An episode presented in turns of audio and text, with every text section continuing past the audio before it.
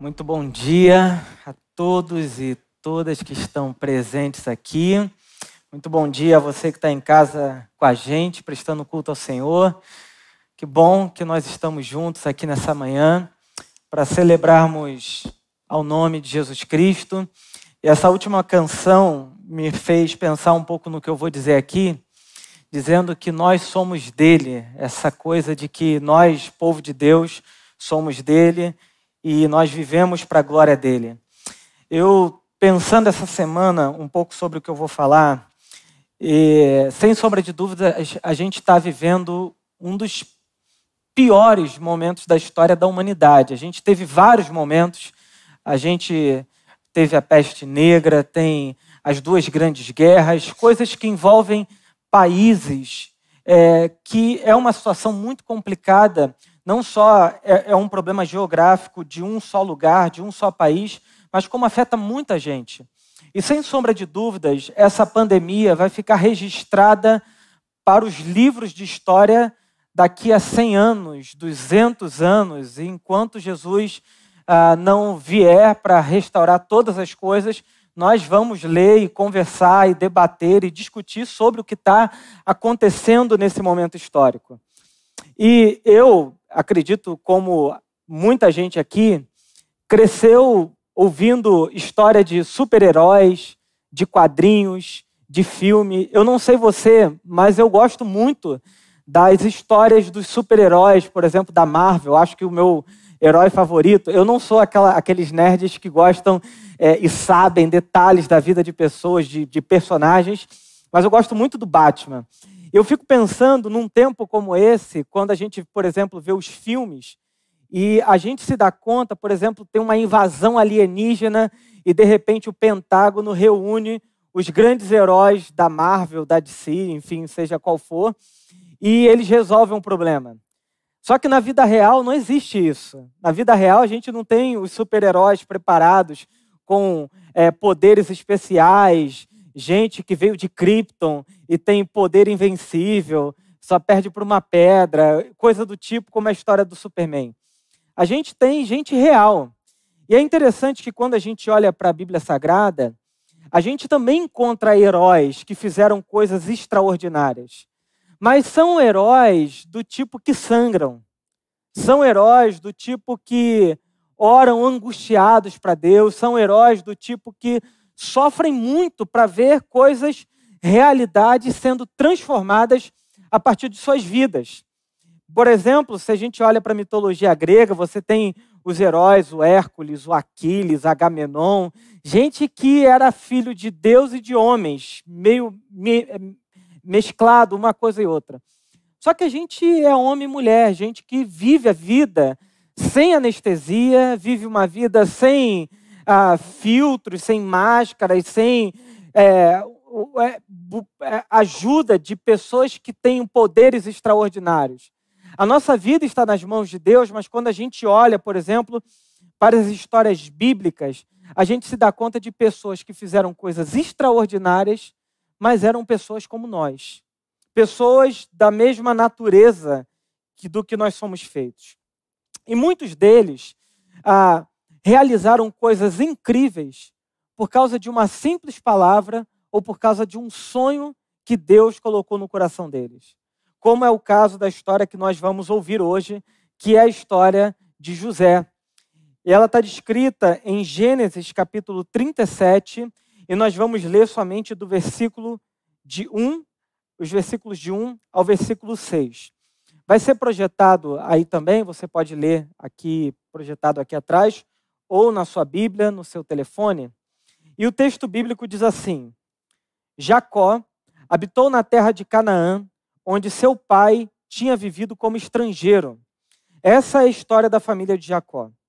Quando José tinha 17 anos, pastoreava os rebanhos com seus irmãos.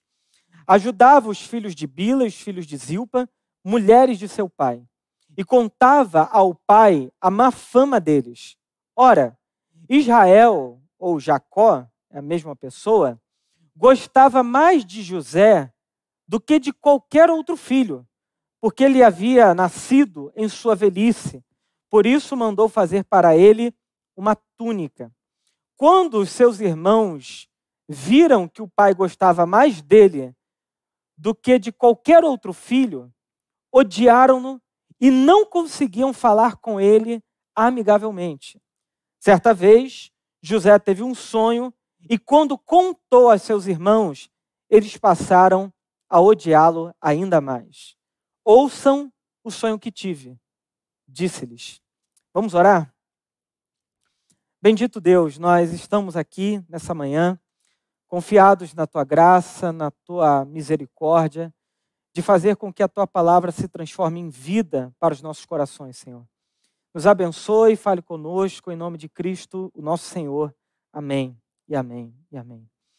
Bom, quem era José? Talvez você está na igreja há muitos anos e sabe a história de cabo a rabo, sabe a história toda da vida de José. Mas José, ele é uma figura extremamente importante para a história do Antigo Testamento. Depois da história de Abraão, para vocês terem uma ideia, José é quem ocupa a maior parte do livro de Gênesis. Começa no capítulo 37, só termina no capítulo 50.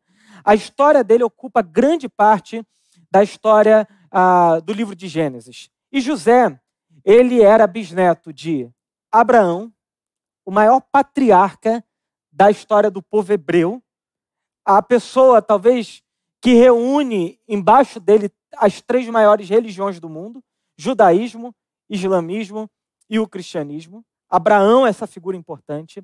Ele era neto de Isaac e ele era o primogênito de Jacó, ou de Israel, vocês lembram da história que Deus mudou o nome dele, com a mulher que ele amava, que era Raquel. Vocês lembram que Jacó trabalha sete anos por Lia e depois mais sete anos para se casar com Raquel. E dessa relação, dessa mulher que ele amava, surge então esse personagem chamado José. Ele tinha vários irmãos e ele tinha uma relação muito difícil, muito complicada com seus irmãos, porque pelo o que o texto bíblico diz, parece que José, ele não só era amado demais por seu pai, como também isso ficava evidente diante de todos os outros irmãos. Então ele já nasce numa relação muito complicada. O texto que a gente leu fala que é, é, Jacó faz uma túnica para ele, e essa túnica, literalmente, a ideia do hebraico é uma túnica real, é uma túnica que dava destaque a José. E o pior problema de José é que ele tinha a péssima mania de delatar tudo que os seus irmãos faziam para o seu pai. Então José estava brincando lá e, como é comum de criança, ela está prestando atenção em tudo e mas parecendo que não está prestando atenção em nada. Então José estava brincando, seus irmãos falando: olha, aquela menina ali é bonita, eu vou, vou fazer, acho que eu vou dar em cima dela, uma conversa meio torta. José só ouvindo, brincando ali, de repente ele volta para o seu pai e fala assim: pai, olha só, os teus filhos aí estão fazendo isso, isso, isso e isso. E é interessante que isso era uma coisa que pesava e os seus irmãos começaram a ficar com raiva dele, ficar com ódio de José.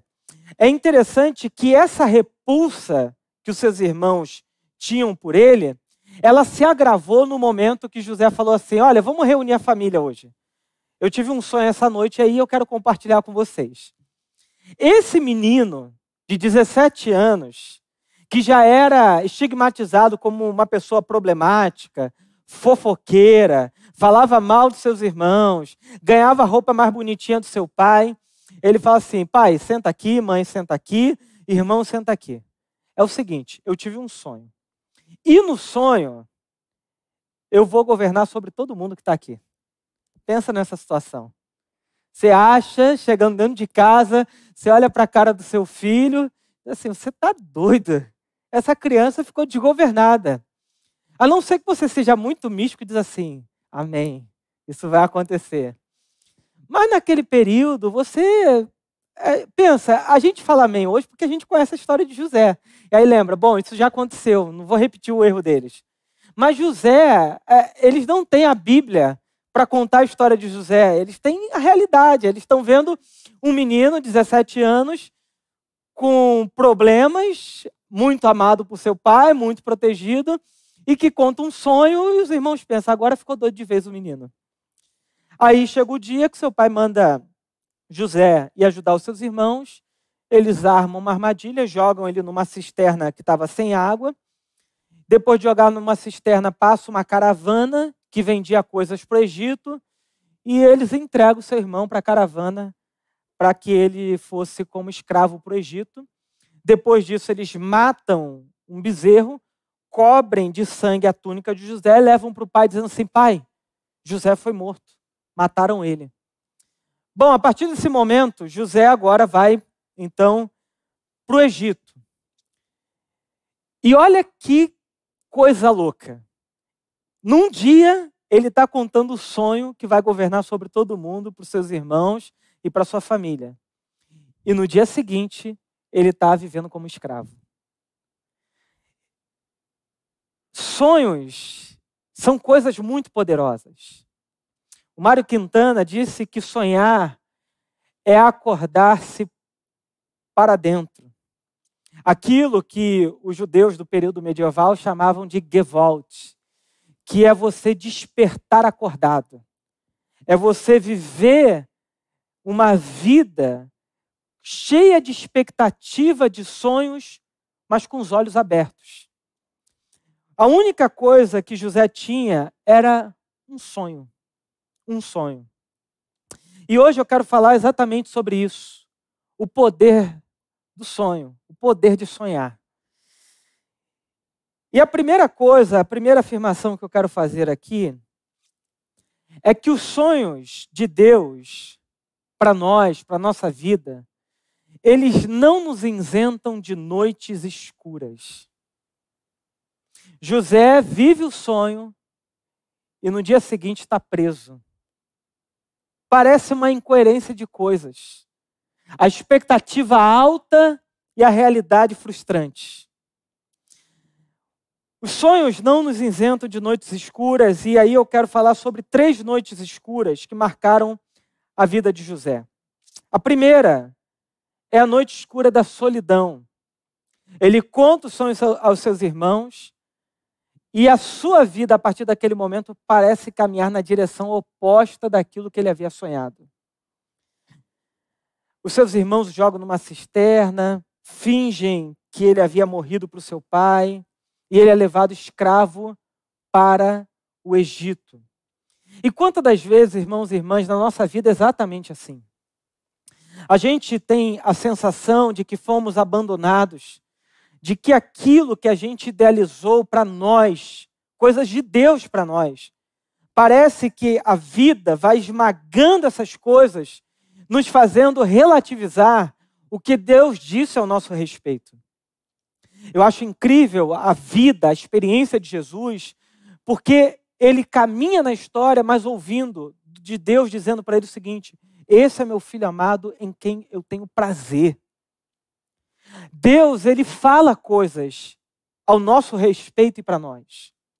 Quando a gente se converte, não é só uma conversão para viver num prédio em quatro paredes. Deus enche a nossa vida de sonhos e propósitos extraordinários. O Deus que nos chamou para vivermos com Ele é o mesmo Deus que nos chamou para realizarmos coisas junto dele. E José não foi diferente.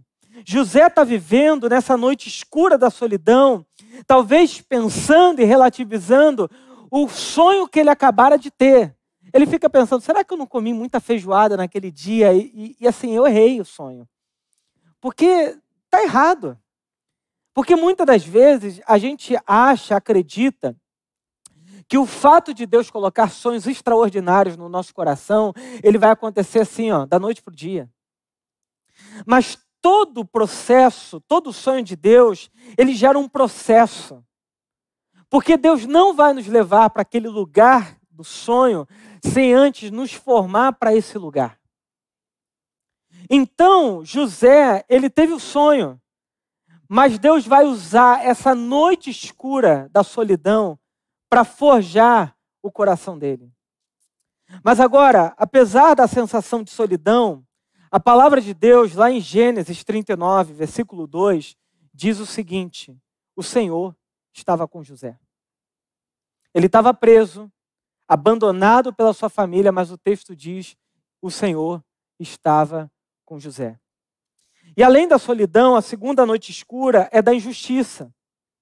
Olha a situação de um sonho grande e a escadinha só vai descendo. Então agora ele vai sofrer injustiça. Vocês lembram da história? Ele é vendido como escravo, vai trabalhar na casa do braço direito de um general do faraó, na casa de Potifar. E a Bíblia diz que ele começa a prosperar em tudo que ele faz, de modo que Potifar dá a ele, é, Potifar não, é, Potifar, perdão, dá a ele um lugar de privilégio, coloca ele num lugar importante para cuidar da sua casa. E aí, a mulher de Potifar olha para José, 17 anos, devia ser bonito, um rapaz interessante, falando uma língua estrangeira. A Bíblia diz que ela começa a sediar ele dia após dia, até que chega o momento que ele está no quarto, ela entra no, no quarto e tenta ter uma relação sexual com ele. A Bíblia diz que José sai correndo nu. E o que, que a mulher faz? Grita dizendo que José tentou assediar ela. Obviamente, né? Um escravo, numa terra que não era dele. A mulher do homem mais importante, a mulher do segundo homem mais importante do Egito, fala que José tenta assediar, acabou, foi para a prisão. E aí agora ele passa por um processo de injustiça, ele não tinha feito nada. E ele tem um sonho, mas esse sonho o coloca numa situação de injustiça. Significa para nós que se manter fiel a Deus pode muitas das vezes nos colocar em situações complicadas. Mas entendam, é melhor ser fiel a Deus e parar numa prisão com Deus do que ser infiel e estar bem diante de todo mundo e tendo a reprovação de Deus. Quando a gente lê essa história aqui, a gente percebe duas coisas na vida de José: a pureza dele, o desejo dele de se manter puro diante de Deus e a sua firmeza de caráter e de, de propósito até na prisão. Lembrem do seguinte: talvez você leia esse texto e pense assim, mas José se manteve puro porque havia o mandamento de não adulterar. Gente, Moisés veio 400 anos depois. José poderia falar: Eu não tenho lei, não tem Moisés aqui, não tem a lei, os dez mandamentos. Não existia. O que que fez José tomar a decisão de não ter relação com a mulher de Potifar? Porque não havia mandamento de Deus ainda. Não havia Torá ainda. Não havia uma lei que lhe dissesse não adulterarás. Ou não terás a cobiça pela mulher do seu próprio. Não tinha isso. A lei que governava o coração dele provavelmente é o que ele aprendeu do Deus de Abraão, de Isaac e de Jacó.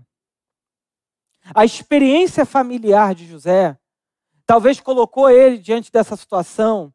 E por ter aprendido as histórias do seu bisavô, do seu avô e do seu pai, ele disse: Eu não posso me corromper com isso. Não havia uma lei moral. Havia o Deus de Abraão, Isaac e Jacó governando a vida dele e ele sabia que ele não poderia fazer isso. E quando eu olho para isso, a gente percebe que viver e fazer a vontade de Deus nem sempre vai nos colocar no patamar mais alto da noite para o dia. E aí, o texto de Gênesis 39, versículo 21, novamente diz: O Senhor estava com José agora na prisão. Então, José está vivendo a vida dele e parece que Deus ele vai caminhando com José nesses momentos aí. Por isso, irmãos e irmãs, eu sei que a gente está vivendo um tempo difícil, mas não deixa de sonhar. Isso é uma coisa importante para nós. Bom, mas além da solidão e da injustiça, a terceira e mais difícil é a noite escura do esquecimento que ele vai passar. Ele chega no ápice da sua aprovação, é mandado para a prisão, e lá na prisão, depois de ter sofrido injustiça, tudo que ele sofreu, Faraó envia duas pessoas, o copeiro e o padeiro, para a prisão. E conversa vai, conversa vem, chega um dia que um fala assim: Olha, essa noite eu tive um sonho. Falou para a pessoa certa, né? Ele falou, eu imagino, gente, se eu fosse José, eu falasse assim, ó, não me vê com essa história de sonho, não. Que eu tive um sonho outro dia aí, e eu tô aqui com vocês. Esse negócio de sonho não dá certo. Então vamos parar com essa história de sonho, eu vou viver a minha vida. Mas não. Ele falou, tive um sonho, José falou, de sonho eu entendo. Quanto sonho? Foi isso, isso, isso.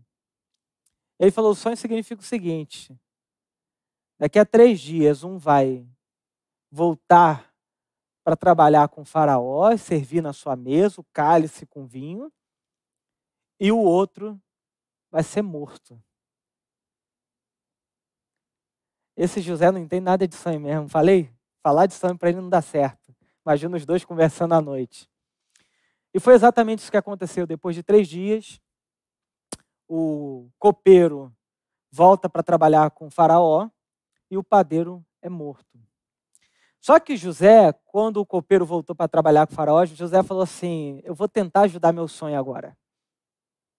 E aí José fala: Olha, quando você estiver diante do faraó, lembra de mim. Eu estou um tempão nessa prisão aqui, ninguém lembra mais de mim. E aí o copeiro vai trabalhar com o faraó, o padeiro é morto. Sabe o que, que acontece? Gênesis 40, 23 diz assim: O chefe dos copeiros, porém, não se lembrou de José. Ao contrário, esqueceu-se dele. Irmãos, tem hora que a gente tenta ajudar o nosso sonho com a força do nosso braço e não dá certo. Isso é o motivo de muita gente ficar frustrada diante daquilo que Deus colocou no seu coração. A gente pode até tentar fazer as coisas acontecer assim, ó, no muque, mas não dá certo. O relato bíblico diz para nós que o copeiro esqueceu-se completamente de José. Quantas vezes o nosso coração é tomado por esse sentimento de que gente que aparentemente chegou depois de nós, e eu vou usar uma linguagem da Fórmula 1, subiu no pódio antes de nós. Parece que a vida da pessoa se encaixou primeiro do que a nossa, e a nossa parece ter ficado para trás. Agora, se você tem uma palavra de Deus para sua vida, creia que ela vai se cumprir. Agora, depois de a gente ter visto as três noites escuras, a gente vai ver agora que os sonhos de Deus para nós exigem de nós fidelidade. E aí eu quero falar sobre os três últimos pontos dessa fidelidade, esses três níveis de fidelidade que José teve que ter. O primeiro nível é a fidelidade diante do ceticismo. Fidelidade diante do ceticismo. A gente vive numa sociedade, eu não digo só do Brasil, mas num geral, muito estéreo de sonhos.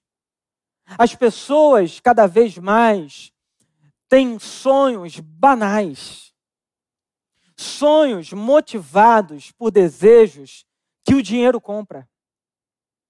Sonhos de ser igual a todo mundo. Por exemplo, tem vídeos mostrando como que o Instagram formatou os nossos desejos, de modo que as pessoas vão para os mesmos lugares, tiram as mesmas fotos, com as mesmas caras, e todo mundo fica exatamente igual.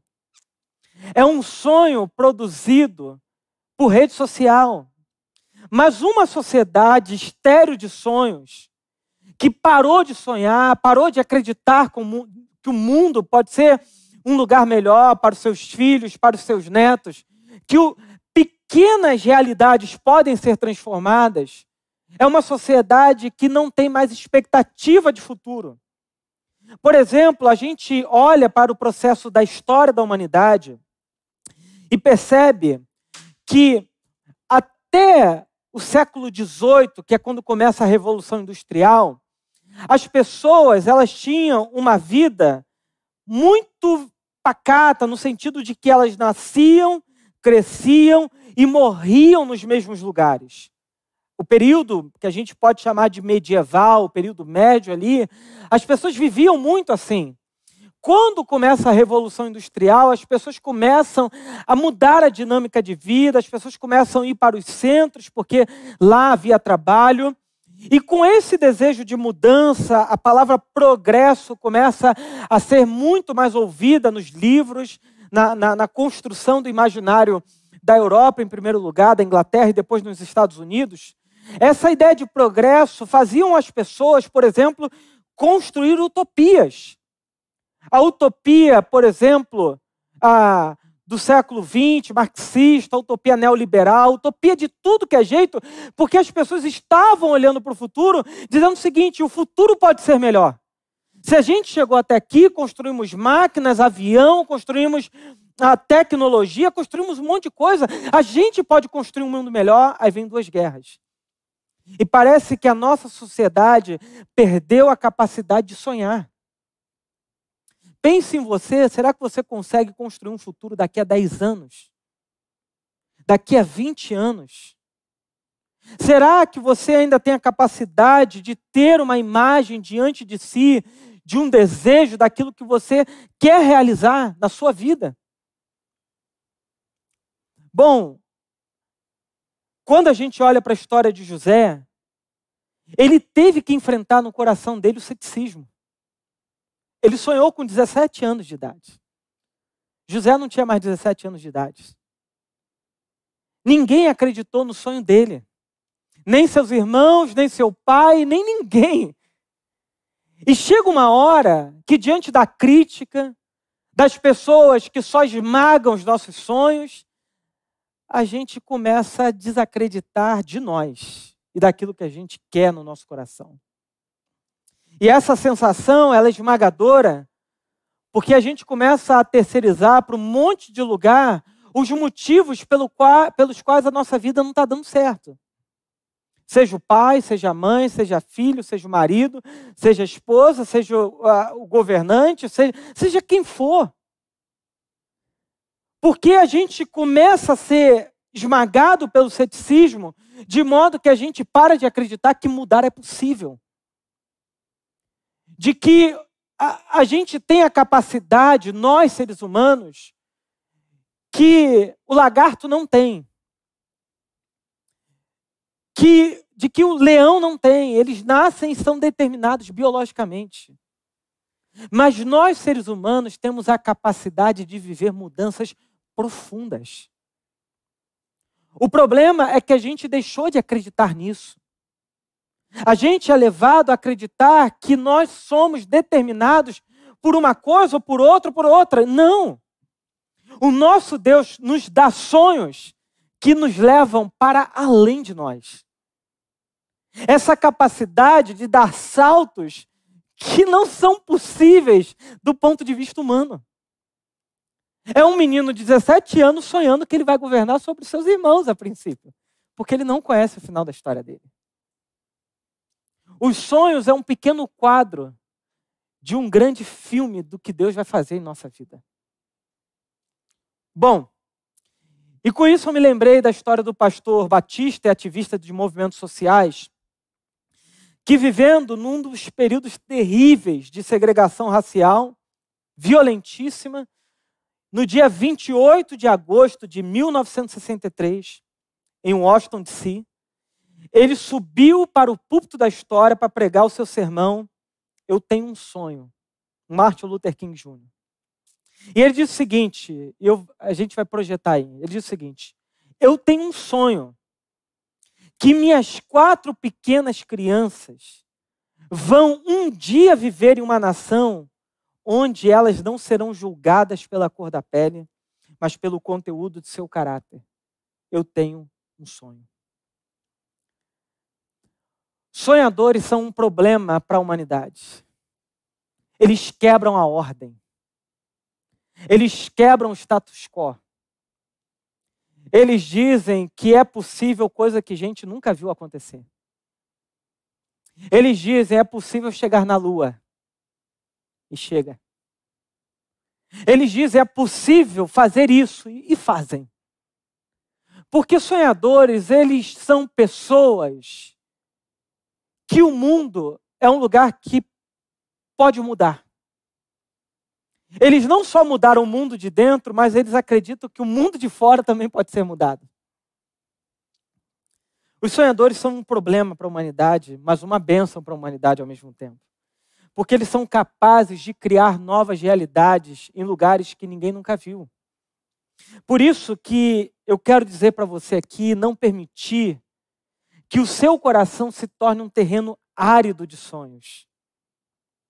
Porque sonhos são sementes poderosas. Repito, sonhos são sementes poderosas. Elas são pequenas, frágeis, parecem não ter muito valor, mas uma pequena semente pode se tornar uma grande árvore. Porque sonhos são sementes poderosas.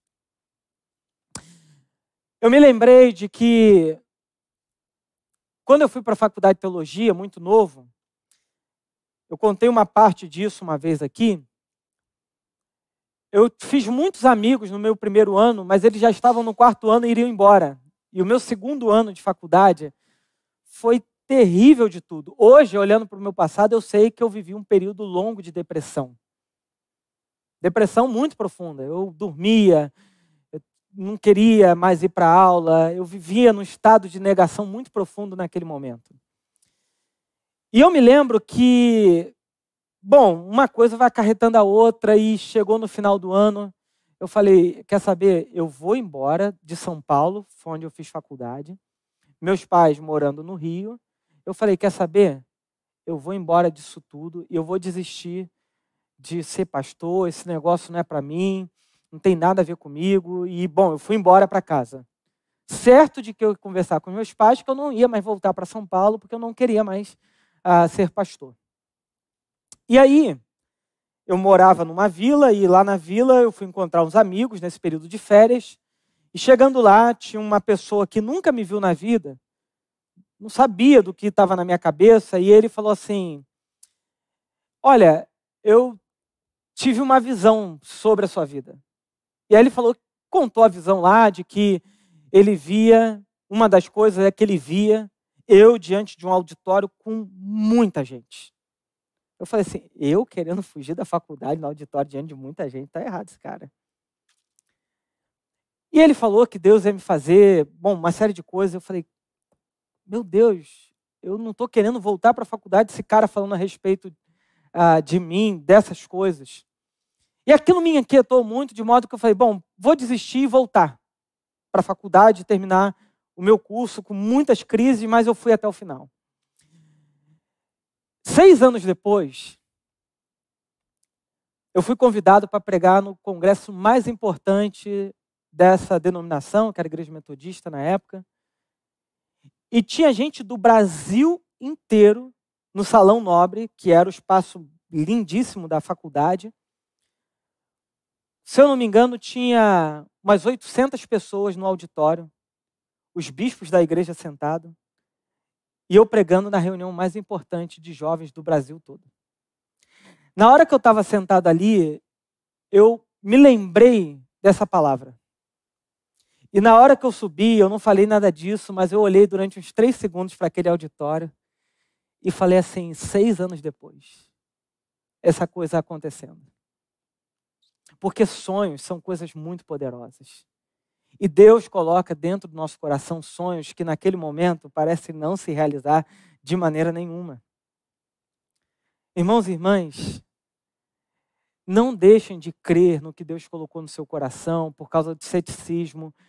Não deixem de crer. Agora, José ainda vai ter que passar por uma outra prova, que talvez essa seja uma das mais difíceis. Que ele vai ter que se manter fiel diante do silêncio de Deus agora. Ele passou por momentos horríveis na sua vida. Ele é um homem que aprendeu a lidar com o desprezo da sua família, por injustiça, por tudo que há de pior. Mas agora ele vai ter que passar por uma coisa que os grandes homens de Deus passaram: Jó, Davi, Jeremias, que é o silêncio de Deus. Vocês lembram da história de Jó? Passando tudo que ele estava passando, ele perguntava e Deus não respondia nada. O profeta Jeremias, diante da calamidade, ele viu todos seus amigos, familiares, vizinhos sendo destruídos, levados para o cativeiro.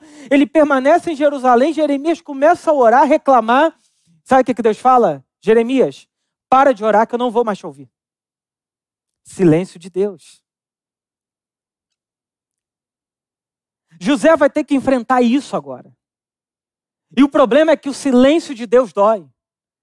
Porque é um momento que a gente olha para o alto e fala: será que Deus parou de fazer alguma coisa? Será que Deus parou de agir na minha vida?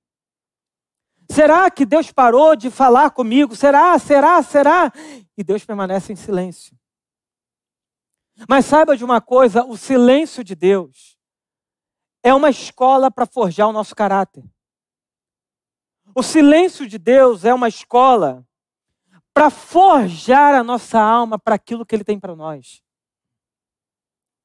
O silêncio de Deus nos ensina a dependência.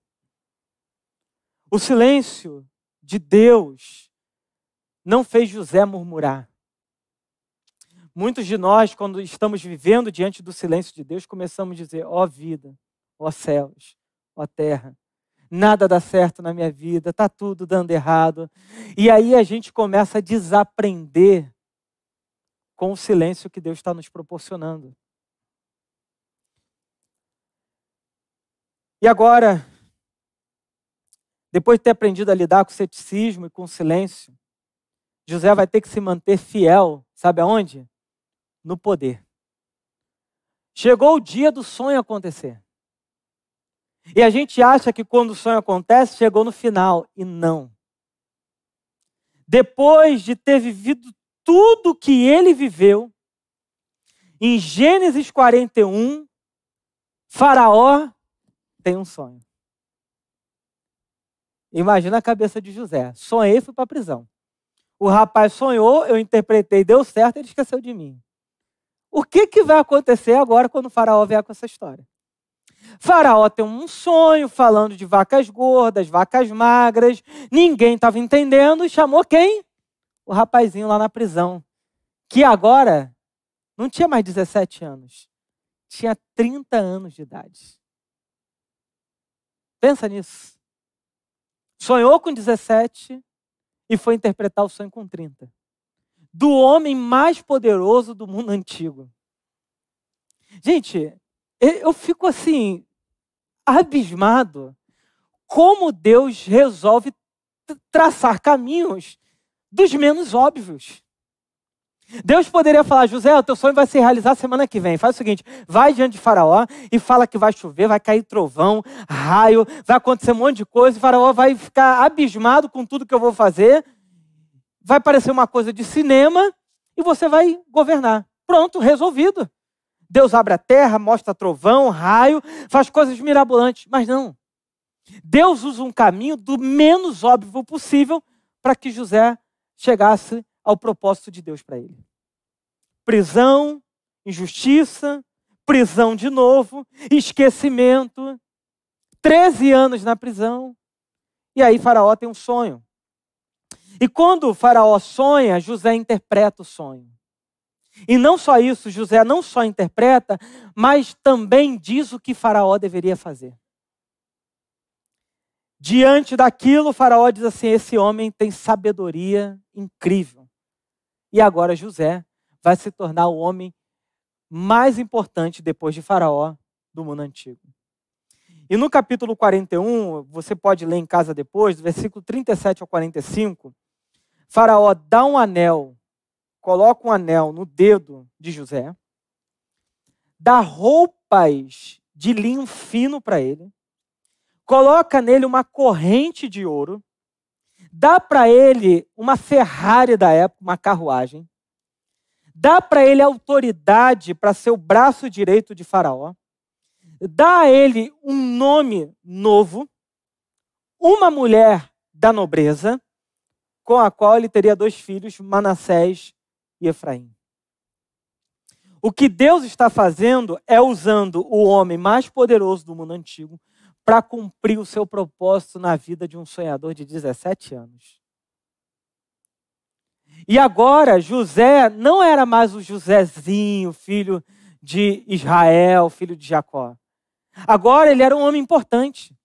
Agora ele era um homem que, quando as pessoas olhavam para ele, percebiam que havia autoridade nele. Que havia sobre ele uma autoridade que foi investida pelo Faraó. Olhavam para ele, agora ele era um dos homens mais importantes do mundo antigo. E aí começam os sete anos de prosperidade, o Egito guarda comida, se organiza, depois vem os sete anos de fome. E nesse período de fome, José está no poder, governando o Egito. E sabe o que, que acontece? Os seus irmãos e a sua família agora vai para o Egito pedir ajuda. Chega no Egito, imagina aquele homem de olho pintado, uma coroa dos egípcios, o cordãozão de ouro, olha para os seus irmãos e reconhece seus irmãos. Mas os seus irmãos não reconhecem mais José. Eu acho isso muito significativo, porque quando a gente olha para a história dos dois, quem foi modificado para cumprir o propósito foi José. Ele se tornou numa outra pessoa. E os seus irmãos permaneceram vivendo. E aí acontece tudo aquilo que vocês sabem. José manda o seu súdito botar um negócio na, na mala deles, eles levam, ficam preocupadíssimos, meu Deus, roubamos o Egito, vamos ser presos, ser mortos. Eles voltam, o pai dele fala para retribuir, levar mais dinheiro, pedir desculpa. Quando volta, José diz: Olha, eu sei que vocês têm um irmão mais novo aí, o irmão dele. Traz ele para mim. Todo mundo, meu Deus, esse cara vai matar todo mundo agora. Não sabia que ele era. E é interessante que na história, José era hebreu, mas agora ele era egípcio. E os seus irmãos conversando em língua hebraica, houve o seguinte: tá vendo? Isso está acontecendo para a gente porque a gente matou nosso irmão. Culpa, angústia. E José, a Bíblia diz que estava entendendo tudo ali. E eu acho incrível porque os seus irmãos voltam e quando ele vê o seu irmão mais novo, a Bíblia diz que o coração dele ficou apertado, ele foge e chora um choro angustiante. Fala que gente no palácio ouviu o choro de José. E aí depois ele volta, conta o que tinha acontecido, abençoa a vida dos seus irmãos. E aí a gente pergunta, mas qual foi o grande propósito da vida de José? Será que foi só ser então governador do Egito? E aí eu quero ler com você qual foi o propósito de tudo isso na história da vida dele. Gênesis capítulo 50, o último capítulo, versículo 19 e 20, o finalzinho ali, a Bíblia revela o propósito de Deus a partir de José e diz assim: José, porém, lhes disse: Não tenham medo, não tenham medo. Estaria eu no lugar de Deus? Gente, isso aqui é gente muito tratada por Deus na vida. Porque o que ele poderia fazer para retribuir, nem que fosse de brincadeira, pega três soldados aí e bate naquele. Bota esse aqui três dias na prisão só para ver como é que é. Não foi. Ele fala: não tenham medo. É um homem que foi tratado por Deus e agora que ele está no lugar de poder, o poder não domina o coração dele. Ele pergunta: estaria eu no lugar de Deus? Vocês planejaram um mal contra mim, mas Deus o tornou em bem. Um ato soberano de Deus mudando aquilo que parecia tragédia em bênção. E aí o propósito de tudo é revelado. Ele diz: para que hoje fosse preservada a vida de muitos. Deus coloca José onde ele coloca, não só para ter um status, riqueza e poder, Deus faz isso para que a vida de muitos fosse preservada. E quando eu olho para essa história, nós podemos encontrar aqui a história de Cristo, que tendo sido rejeitado por todos nós, colocado no madeiro, morto por nós, entregue por nós, a morte dele propiciou bênçãos e vida para nós. De modo que eu olho para José e percebo nele aquilo que Cristo haveria de fazer. E o propósito de tudo é para que muita gente fosse preservada em vida. Deus sempre usa a nossa história para abençoar a vida de muitas pessoas.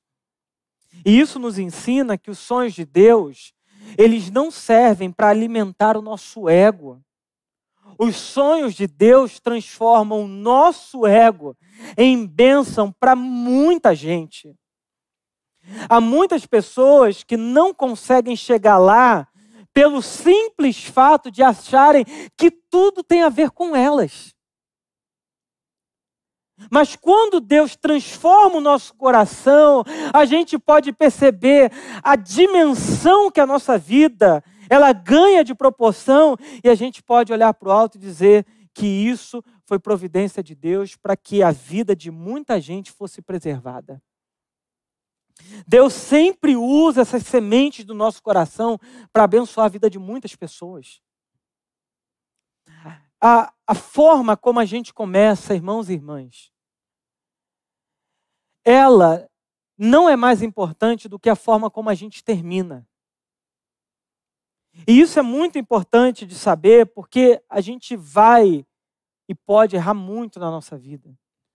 Mas se você mantiver o seu coração em Deus, rememorando aquilo que Deus disse a seu respeito, saiba de uma coisa: aquele que prometeu é fiel para cumprir.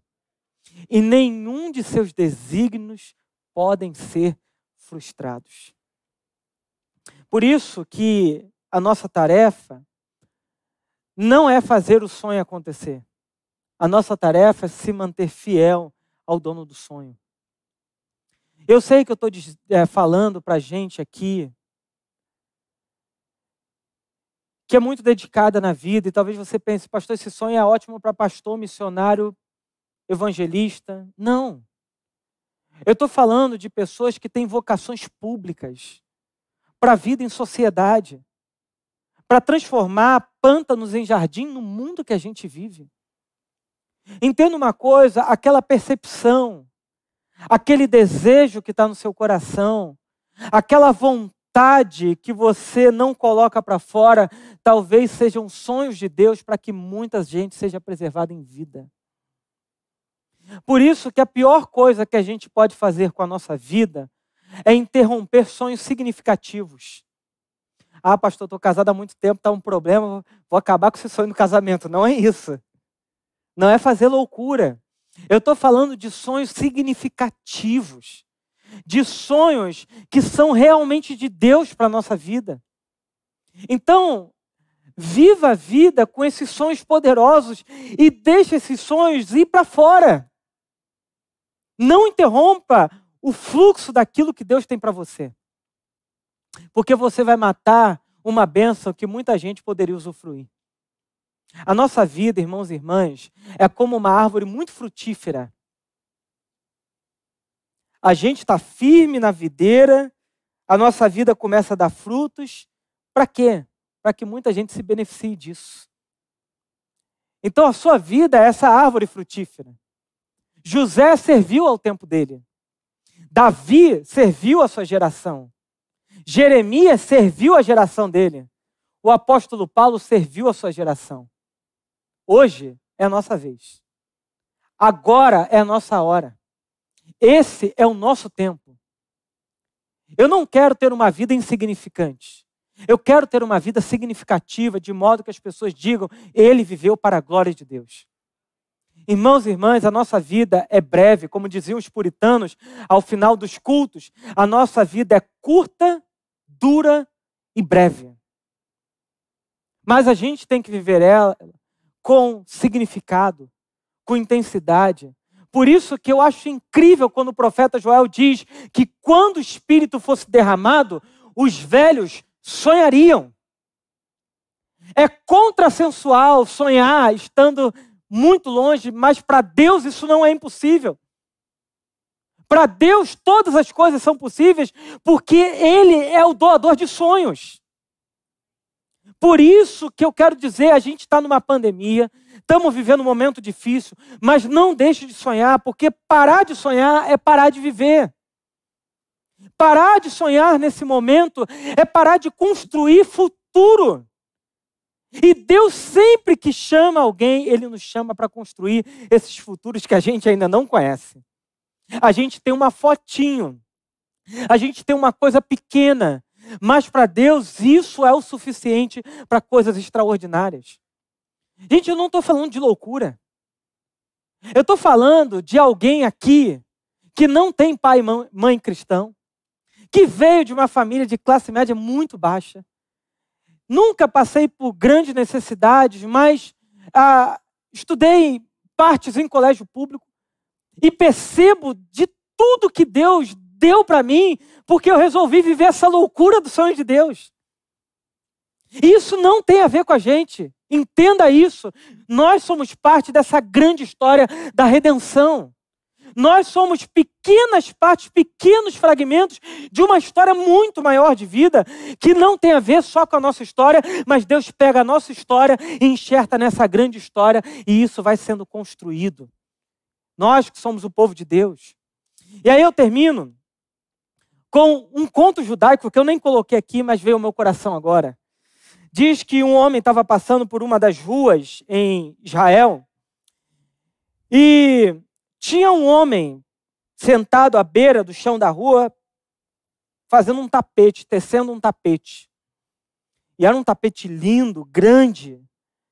E aquele homem olhou para aquele tapete e falou: Nossa, isso deve dar muito trabalho para fazer. Ele disse: Dá muito trabalho para fazer. E aí o homem que estava passando pela rua perguntou: e quanto tempo leva para fazer um tapete desse? E o cara que estava fazendo o tapete disse: 300 a 400 anos. Ele falou: então você não vai terminar. Ele falou: não, eu não comecei e eu não vou terminar. A minha história dá continuidade a quem começou e passar melhor para quem está vindo. A nossa história é exatamente essa. Pegar bem de quem começou e passar melhor para quem está vindo. Que Deus abençoe a nossa vida e que Ele nos dê sonhos poderosos, em nome de Jesus. Amém. Vamos orar? Deus bendito, nós somos muito gratos por tudo que o Senhor faz e fez em nossa vida, Senhor. Mas nós queremos, Senhor, sonhos significativos, sonhos poderosos, que levem a nossa história para lugares muito melhores, Senhor. Como a história de José, tão inspiradora, tão bonita, tão bela. Nós queremos, Senhor, chegar ao final da nossa jornada dizendo que Deus fez muito mal em bem, que Deus fez da nossa vida uma bênção para a vida de muita gente, Senhor. Faz da nossa história, Senhor, parte dessa grande história, desse povo que começou lá em Abraão, que foi chamado para abençoar todas as famílias da terra, Senhor. E que nós que aqui estamos, que nós fomos enxertados nessas mesmas promessas por causa de Cristo. Fomos enxertados nessa videira bendita, que é o povo, Senhor, da promessa. Nós pedimos, faz da nossa vida, Senhor, bênção para muita gente, para que todas as famílias da terra, para que toda a gente seja abençoada por causa de nossa vida, Senhor. Cumpra em nós a tua história, Senhor. Usa a nossa vida para a glória do teu nome. É o que nós pedimos em nome de Cristo Jesus. Amém e amém. E que a graça do nosso Senhor e Salvador Jesus Cristo e que o amor de Deus, nosso Pai, o poder, a força do Espírito Santo seja sobre todos nós aqui, hoje para todos sempre. Amém. Amém. Um ótimo dia a todos.